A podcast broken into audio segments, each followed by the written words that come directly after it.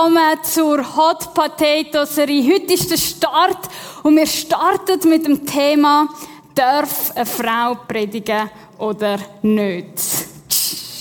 Uh, hot, hot, hot. Das ist nämlich eine Frage, die mich seit rund 15 Jahren begleitet. Und heute Abend dürfen wir das zusammen ein bisschen äh, mehr entdecken. Und vielleicht bist du da und du fragst dich, ähm, eine Frau predigen, warum ist das überhaupt, ähm, aha. Eine Frau predigen, warum ist das überhaupt eine Frage? Ich meine, wir sind im 21. Jahrhundert, warum müssen wir das immer noch diskutieren? Vielleicht bist du aber prägt, wie ich, wo eher gedacht hat, nein, das, ich glaube, das ist nicht so, äh, wie das die Bibel gemeint heißt. Vielleicht bist du aber voll dafür und ähm, freust dich richtig. Vielleicht bist du auch in einem Prozess drin, wo du sagst, hey, von ähm, sehr überzeugt, dass Frau nicht predigen darf, bist dich langsam gegenüber am anderen, äh, auf die andere Seite am Lenken, wo du denkst, mal, vielleicht schon oder umgekehrt. Wo auch immer du bist heute Abend. Eins ist klar. Wir alle gehen das Thema an mit unserer eigenen Prägung und mit unserer eigenen Brille.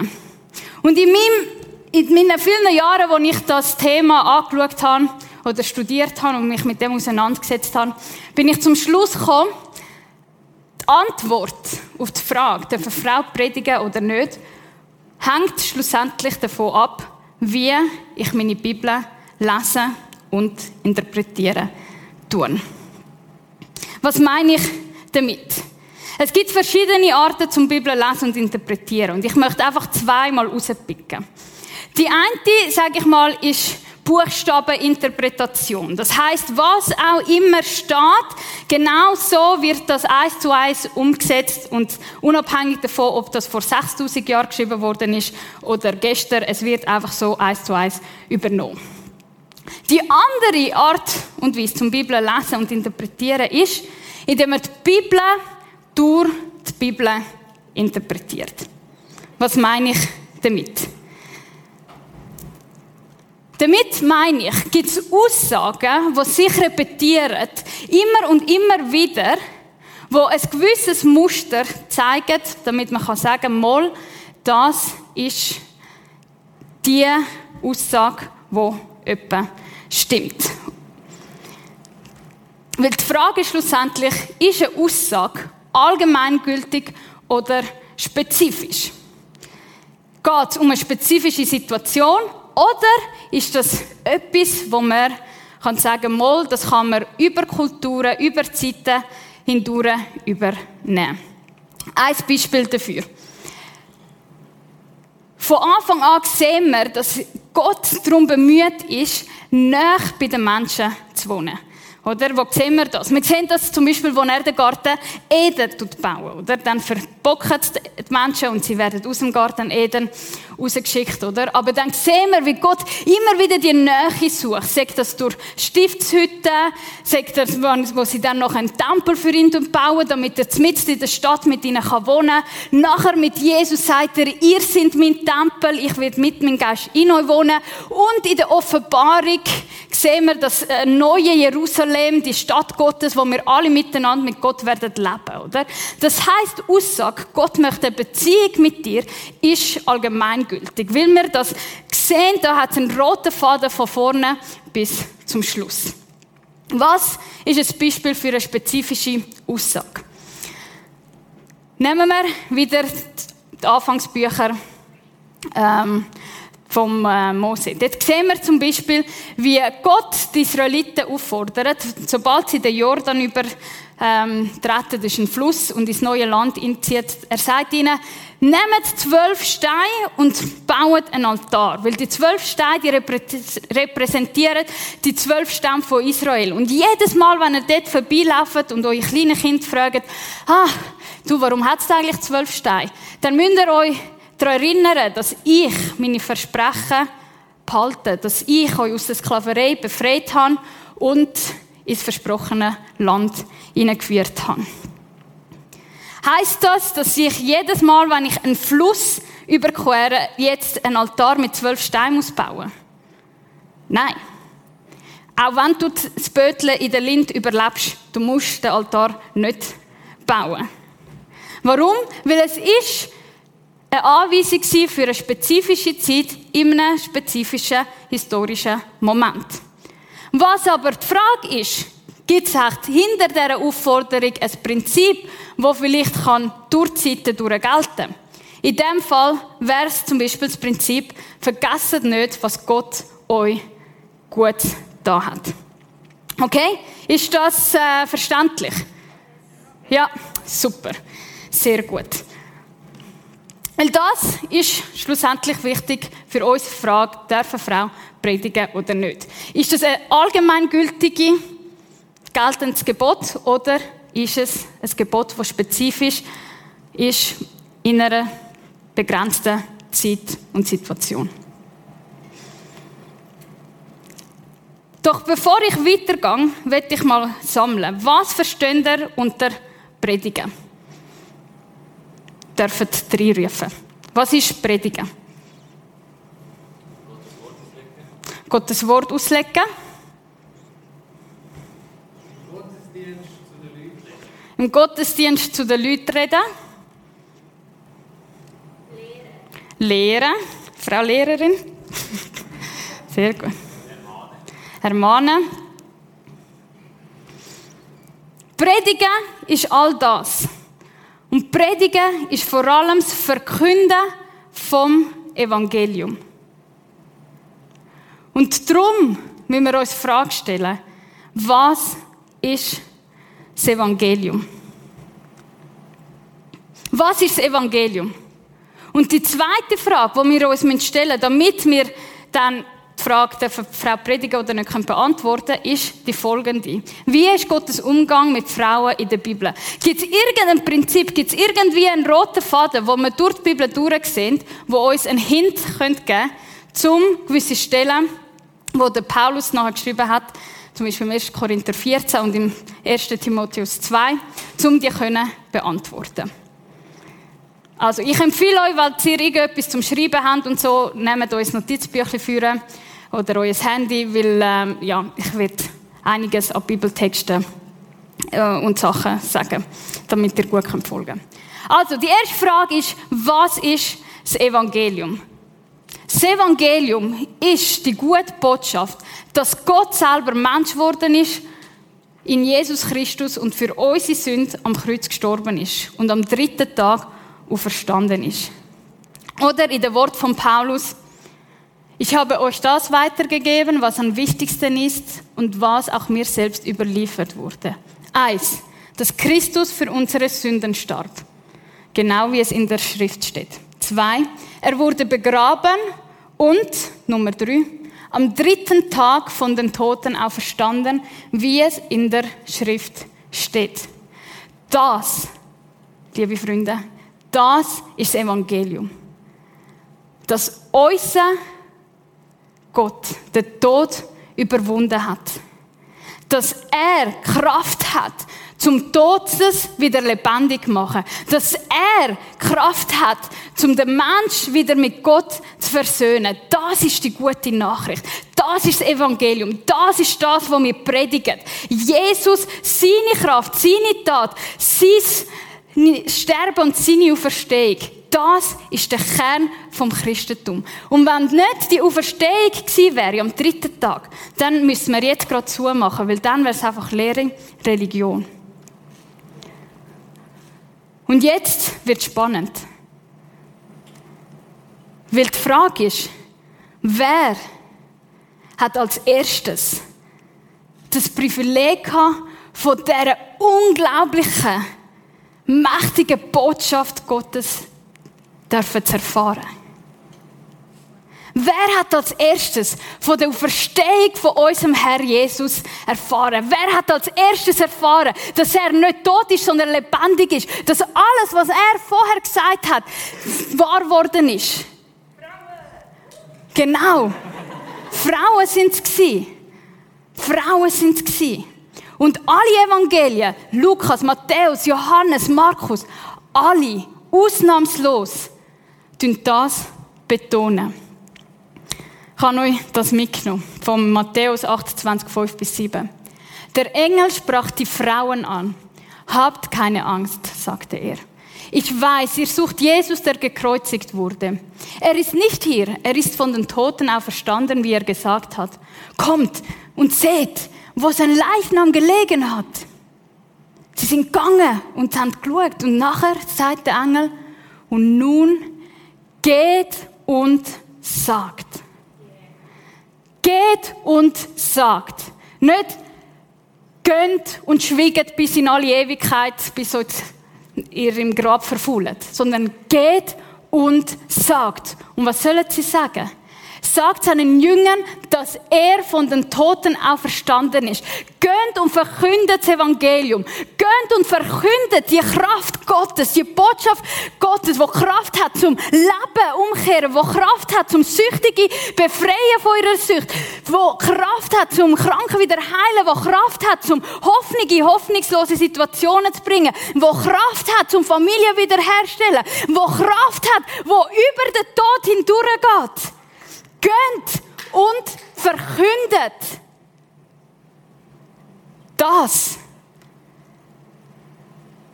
ist Gebot gewesen. Gönnt und verkündet. Und es ist komisch. Es ist komisch, dass er Frauen beauftragt. Warum? Weil dort zumal die Stimme und das Zeugnis von einer Frau vor Gericht keine Gültigkeit gehabt hat. Und trotzdem hat Gott genau die ausgesucht, die von der Gesellschaft am Rand sind, um die Kraft von der ersten Botschaft zu erfahren und zu verbreiten. Und darum frage ich mich, wie ist Gott mit Frauen in der Bibel umgegangen? Dass Frauen die ersten Evangelisten sind, die ersten, die Gottes Botschaft verkündet haben, das ist nicht etwas Neues für Jesus. Wir lesen nämlich von einer bestimmten Frau, eine Frau, die Samariterin ist, wo Jesus am Mittag bei einem Brunnen trifft. Wer kennt alles die Geschichte? Einige. Und dort ist nicht nur speziell, dass sie Samariterin war, Samaritanerin, sondern sie ist eine Frau Jesus hat sie respektiert und ist ihr auf Augenhöhe begegnet. Und plötzlich leuchtet es dieser Frau ein, dass Jesus der Messias ist, dass Jesus der Retter ist, dass Jesus sie durch und durch kennt. Und ab dann gibt es kein Halt mehr für sie. Sie rennt in Dorf und verkündet allen, was Jesus für sie gemacht hat. Und wir lesen, wie viele Menschen zum Glauben kommen. Dank dieser Frau. Oder eine andere spannende Geschichte, die uns sicher auch bekannt ist, ist die zwischen der Maria und der Martha. Oder Jesus ist bei ihnen eingeladen und sie wollen natürlich kochen und Martha ist am Kochen und am Putzen und macht Fiesta. Und Maria, was macht sie? Maria Magdalena, sie sitzt an den Füßen von Jesus. Sie sitzt und sie lernt von Jesus. Und die Haltung von, an den Füßen vom Lehrer, vom Meister, vom Rabbi sitzen, das ist eine Haltung, die die Jünger hatten, die später selber Rabbi werden wollen, die selber später lehren wollen. Und es ist aufgrund von dem zu vermuten, dass Maria dort gesessen ist, in dieser Position, damit sie später auch anderen lehren kann, was sie von Jesus gelernt hat. Und dann kommt Martha und sagt, hey, was machst du da? Du bist am falschen Platz. Du gehörst eigentlich in der Küche. Du musst mir helfen. Wir müssen noch Falafel machen und Hummus und alles Gute. Wo, und äh, wie heißt der feine Salat? Ich weiß es nicht mehr. Äh, Tabule. Mua, wir müssen noch Tabule machen. Oder? Und Jesus sagt, hey, hey, easy, easy. Lass sie da, an meinen Füßen, damit sie lernen kann. Weil sie hat verstanden, um was es wirklich geht. Und jetzt sagst du vielleicht, ja, Steph, das ist das Neue Testament und so weiter und so fort, aber im Alten, das ist ja der Ursprung von allem. Wie sieht es dort aus? Und es hat mich sehr erstaunt und gleichzeitig ermutigt, zu sehen, dass Frauen, die lehren, die in einer Position sind, keine Ausnahme sind. Auch nicht im Alten Testament. Wir lesen zum Beispiel von der Miriam, der Schwester von Mose. Sie ist eine Worship-Leaderin. Sie hat das ganze Volk Israel, nachdem sie von den Ägyptern befreit worden sind, nachdem sie durchs Tote Meer durchgegangen ist, sie hat das ganze Volk hat sie in Worship hineingeleitet und sie haben zusammen äh, Gott angebetet. Und später schreibt der Prophet Micha über die Frau Folgendes. Denn ich, das ist Gott, habe dich aus Ägypten geführt. Dich, das ist Israel damit gemeint. Und aus der Sklaverei befreit. Ich habe dir Mose, Aaron und Miriam als Führer gegeben. Die sind alle auf einer Ebene. Das ist mir nie aufgefallen. Für mich war immer Mose da oben und der Aaron hat eh versagt und Miriam hat, ist neidisch. Aber Gott sagt, nein, die haben alle sind Führer gewesen. Ich habe jeden von denen eingesetzt. Egal ob Mann oder Frau, ich habe sie eingesetzt, um mein Volk zu leiten, um ihnen meinen Weg zu erklären. Und Miriam war nicht die Letzte. Wir lesen im Richter 4, zum Beispiel von der Deborah, eine Richterin. Und dazu mal hat es noch keine Könige gegeben. Das heißt, Richterinnen haben das höchste politische Amt gehabt. Und diese Frau hat so eine Gottesfurcht gehabt und die hat ihr Amt so gut vollführt, dass der König kam und gesagt hat, hey, und ich gehe nicht in die Schlacht, wenn du nicht mit mir kommst. Und die Deborah ist mitgegangen und sie haben gewonnen. Und sie haben Gott ergeben. Jemand anders ist die Prophetin Hulga, die zur gleichen Zeit wie der Jeremia, ein anderer Prophet, gelebt hat und auch prophezeit hat. Warum? Was sind Propheten gewesen? Propheten sind Sprachrohr Gottes gewesen. Sie haben Gottes Wort weitergegeben. Und das Spannende ist, dass das, dass Frauen Gottes Wort weitergeben, auch im 21. Jahrhundert, noch so ist. Und ich habe ganz spannende Dokumentation geschaut über ähm, die Untergrundkille in Iran. Und das, liebe Leute, ist die schnellst wachsende Untergrundkille. Es gibt ein Revival, wo Tausende zu Tausenden im Iran zum Glauben kommen, wo Tausende sehen, Jesus erleben die Visionen. Plötzlich steht er ihnen im Raum, er, er, er, er saved sie, er ähm, rettet sie von Selbstmordattentat und er begegnet ihnen. Und die Leute, die lernen so Jesus kennen. Und die Kille, die wird vor allem von Frauen geleitet. Und das Spannende ist, jede Leiterin weiß, sie hat ein Jahr Zeit, um im Dienst zu sein. Und nachher wird sie entweder vergewaltigt oder äh, ins Gefängnis geworfen oder umgebracht.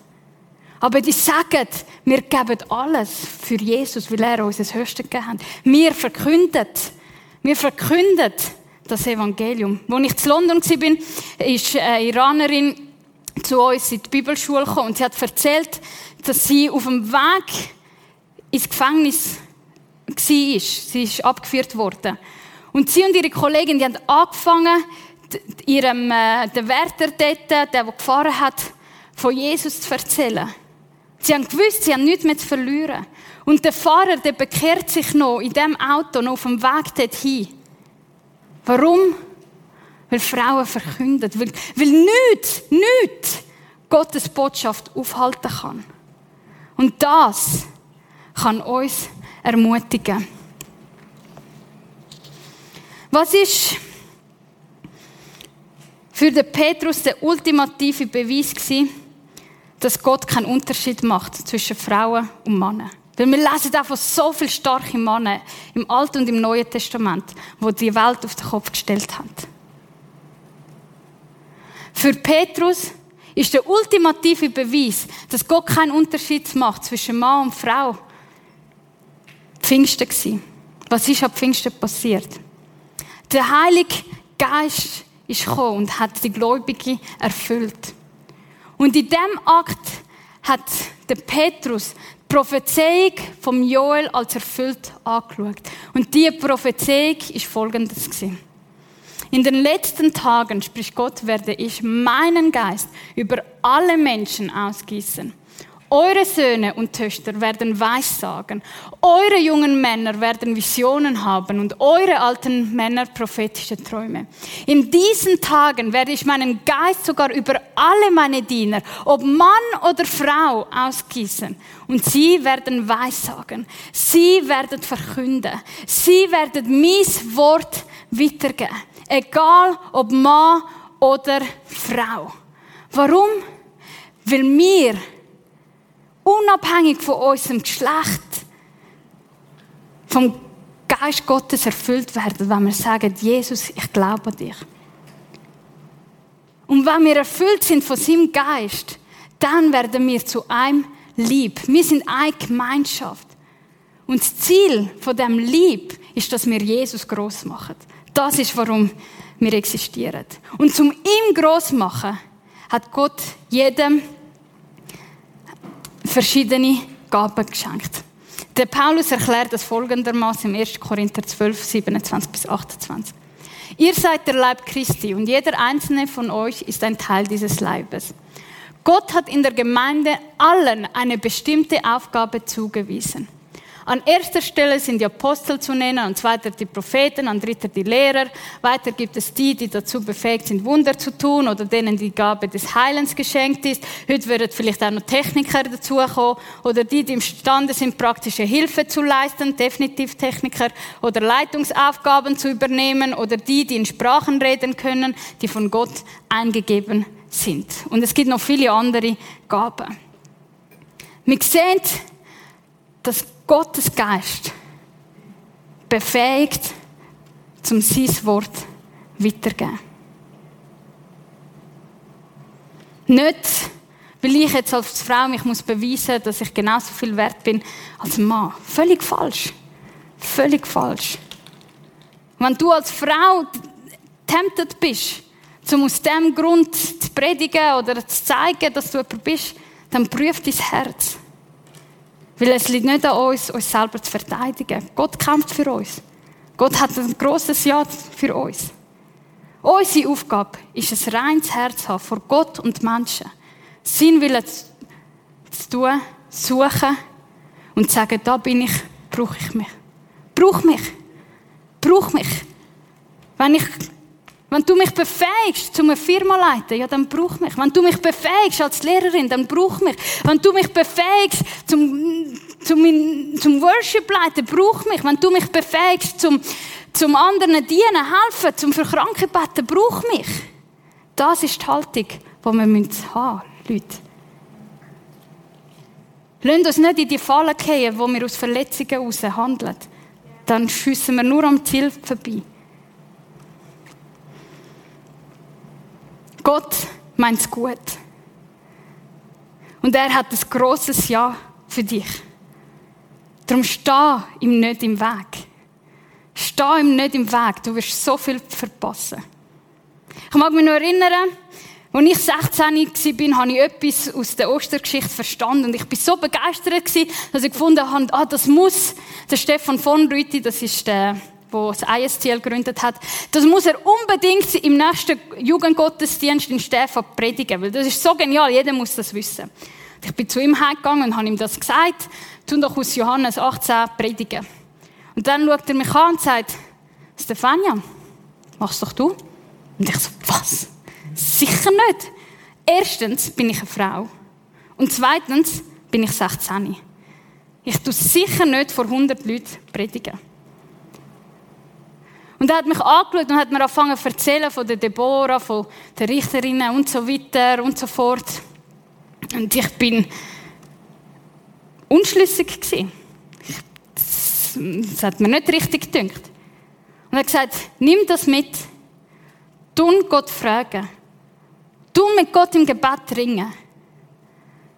Und ich bin da und ich würde dich unterstützen, falls du Ja sagst.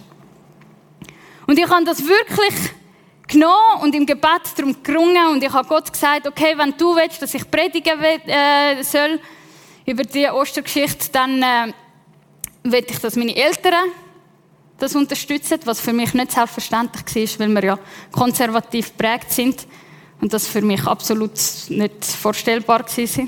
Und dann will ich, dass meine Gemeindeleitung, die jetzt mal Krishona Meile war, das auch unterstützt. Und als drittes will ich, dass meine fünf besten Freunde vom Gimmi an die Predigt kommen. Wenn das so wäre. Und innerhalb von einer Woche, liebe Leute, hat sich meine Eltern gesagt, hey, wir unterstützen dich. Wir verstehen es auch nicht ganz, aber wir unterstützen dich. Und die Gemeindeleitung ist hinter mir gestanden und gesagt, mal Steph, gang, go for it. Und ich habe das mit dem Stefan äh, vorbereitet und so. Und dann, als ich han durfte predigen, sind wirklich meine fünf Leute sind dort in dem Publikum gewesen. Und das ist für mich das größte, das größte Geschenk.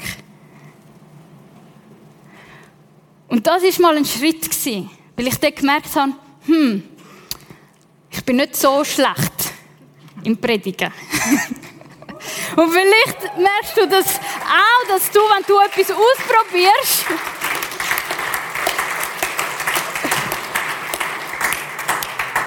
wenn du etwas ausprobierst und du merkst, da ist ein Brennen, da ist etwas, wo Gott mich ruft, dann gang, go for it.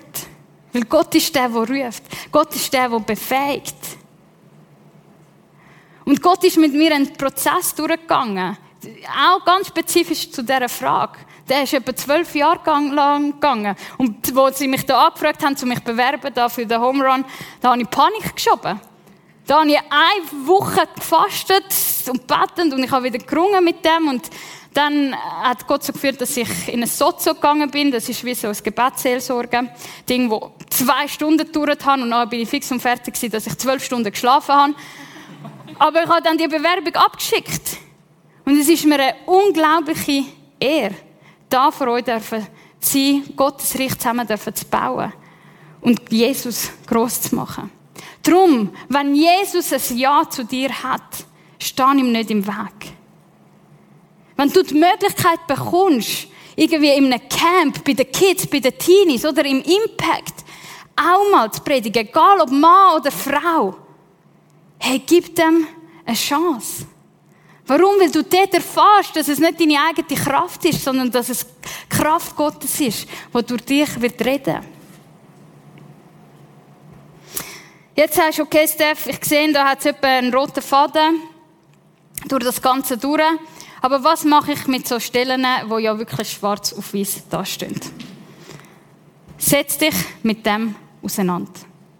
Es gibt zwei Stellen. Die eine ist im 1. Timotheus 2, 12 bis 14 und die andere ist im 14, im 1. Korinther 14, 34 bis 35.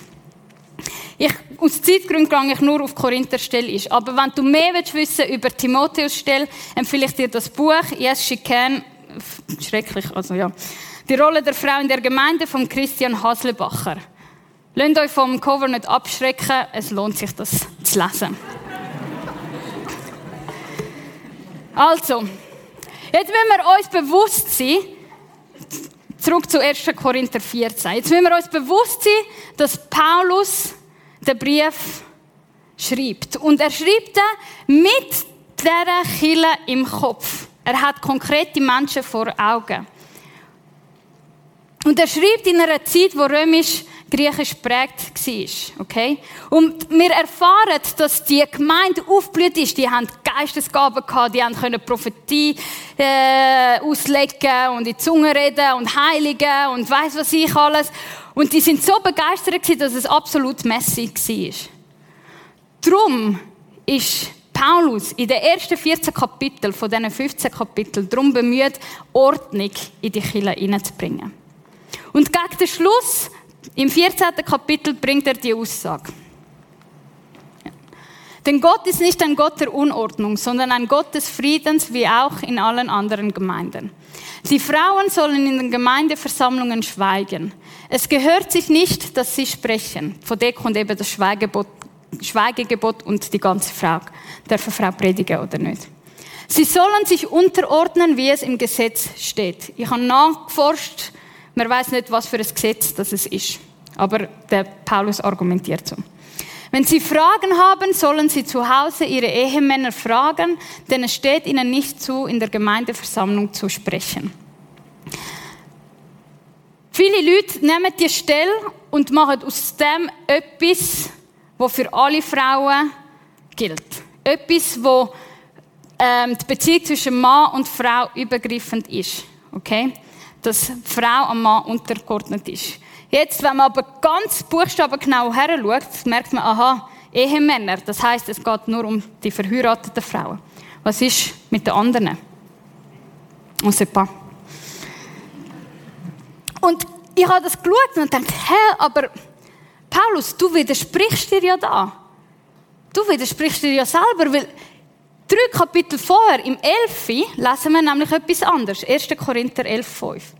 Eine Frau entehrt ihren Ehemann, wieder Beziehung verheiratet, wenn sie ohne Kopfbedeckung betet oder weissagt. Denn das wäre dasselbe, als würde sie sich den Kopf kahl scheren. Und ich weiß, wir Frauen, wenn wir jetzt einfach nur den Vers so lesen, gehen wir alle schon auf 180 und sagen, jetzt wird er uns auch noch vorschreiben, wie wir uns kleiden oder nicht.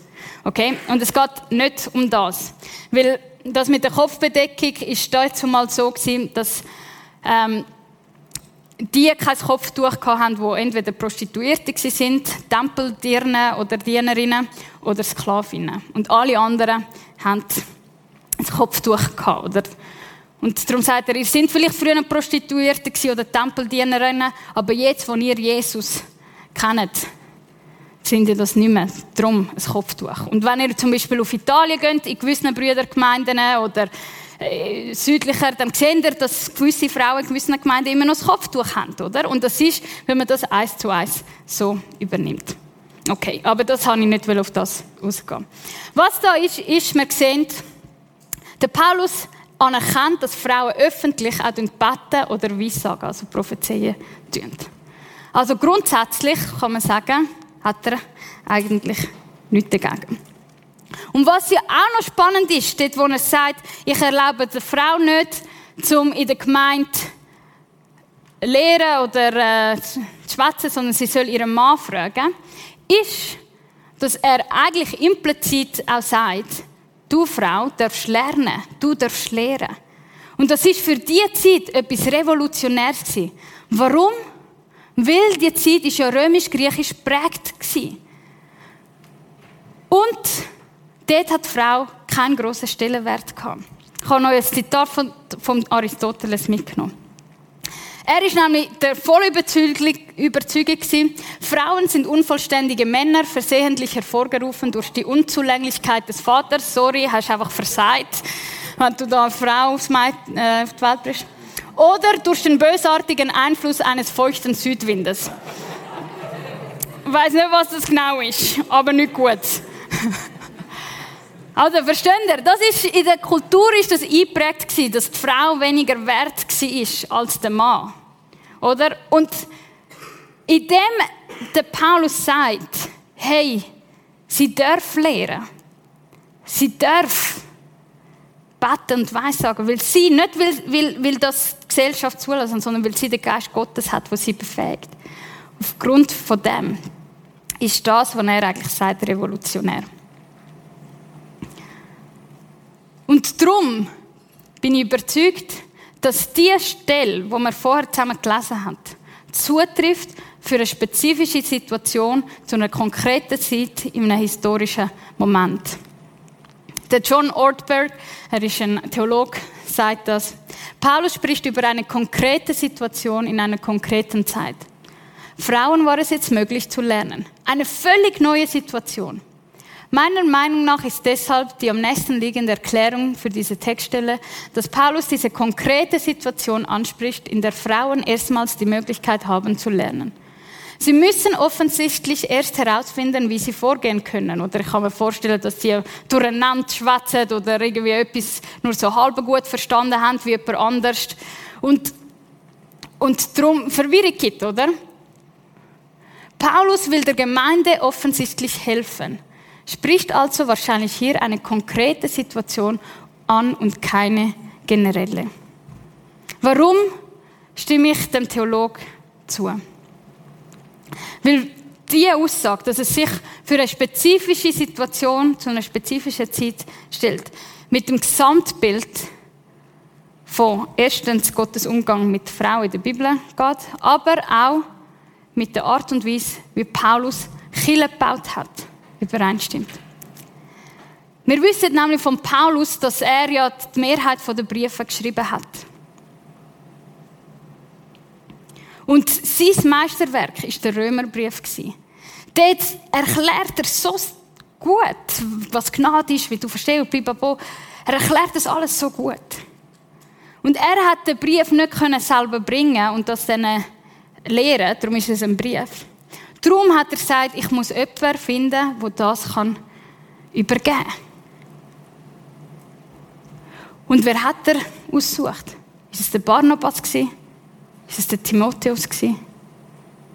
Der Lukas? Nein. Es ist die Phoebe gewesen. Römer 16, 1 bis 2. Ich empfehle euch unsere Schwester Phoebe, eine Diakonin der Gemeinde von Kenchreae. Nehmt sie im Namen des Herrn auf, wie es jemand, der zu Christus gehört, verdient. Unterstützt sie in allem, denn auch sie ist vielen eine Hilfe gewesen, mich eingeschlossen. Die Phoebe hat er und den Auftrag, den ganzen Römerbrief nicht nur zu überbringen, sondern auch der Gemeinde vorzulesen und bei Fragen gerade zu stehen. Das eine Frau. Das ist Predigen, das ist Lehren. Und ein Vers später erwähnt er auch noch Priska und Aquila. Wir wissen, dass Priska und Aquila die Kirche in Ephesus gestartet haben. Und das Spannende ist auch da, der Paulus sagt nicht zuerst Priska, weil es sich gehört, dass man zuerst liebe Damen und Herren sagt. Das ist jetzt mal nicht so gewesen. Man hat immer zuerst den Mann genannt und erst nachher die Frau. Aber durch das ganze Neue Testament sehen wir, dass er immer zuerst Priska erwähnt und nachher die Aquila. Und das lässt uns stutzig werden, weil das zeigt etwas, die Frau, die hat Gewicht gehabt, die hat eine Leitungsfunktion gehabt. Und ihr könnt den Abschiedsgruß weiterlesen und dann entdeckt ihr weitere fünf Namen von anderen Frauen, nebst anderen sensationellen Männern. Und das zeigt uns, es geht Hand in Hand. Hand in Hand. Mann und Frau. Nicht, weil unser Geschlecht bestimmt, ob wir etwas können oder nicht, sondern weil der Geist Gottes uns befähigt. Was heißt das jetzt konkret für mich? Wenn du eine Frau bist, dann will ich dir Mut machen. Steh Gott nicht im Weg. Was auch immer es ist, wenn Gott ein Ja zu dir hat, bist mutig. Bist mutig und sag, Gott, da bin ich. Und du wirst sehen, dass Gott dich an einen Ort bringen wo du dir niemals hättest denken können. Niemals hast du dir das vorstellen Und ich weiß, dass wir manchmal auch Heilig brauchen, weil es, wenn wir gehört haben, du bist eine Frau, du hast nichts zu sagen, und wir wissen, das stimmt irgendwie nicht, aber es wird trotzdem Wurzel fassen. Es braucht Heilig. Such die Heilig. Weil wir wollen nicht aus Verletzungen heraus handeln. Wir haben noch ein Gebetsteam, Melina da. Du darfst gerne zu ihr gehen und beten. Männer, schön gibt es euch. Ma, ihr seid nicht so toll wie mein Papacito, aber schön gibt es euch. Und ich würde sagen, eure Worte haben Macht. Sie können uns Frauen aufbauen und sie können uns auch zerstören. Und das gibt leider auch umgekehrt, Frauen und Männer. Ihr habt die Möglichkeit, um eure Schwestern im Glauben zu ermutigen, den Weg gehen, den Gott für sie hat. Sie zu ermutigen, zu mutig sein, an sie zu glauben. Wenn sie Fragen hat, zusammen hergehen und schauen, okay, wie hat das jetzt Gott gemeint? Und das heißt vielleicht auch miteinander so einen Schinken lesen, um besser zu verstehen.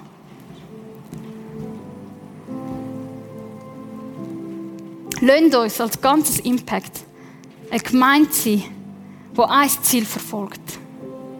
Jesus groß zu machen. Jesus groß zu machen. Und für all die, die sich unsicher fühlen und bei dieser Frage jetzt nicht eine endgültige Antwort haben, hey, ich finde es mega stark, dass du bis zum Schluss geblieben bist. Ich finde es mega stark, dass du den Podcast noch nicht abgestellt hast. Bleib dran.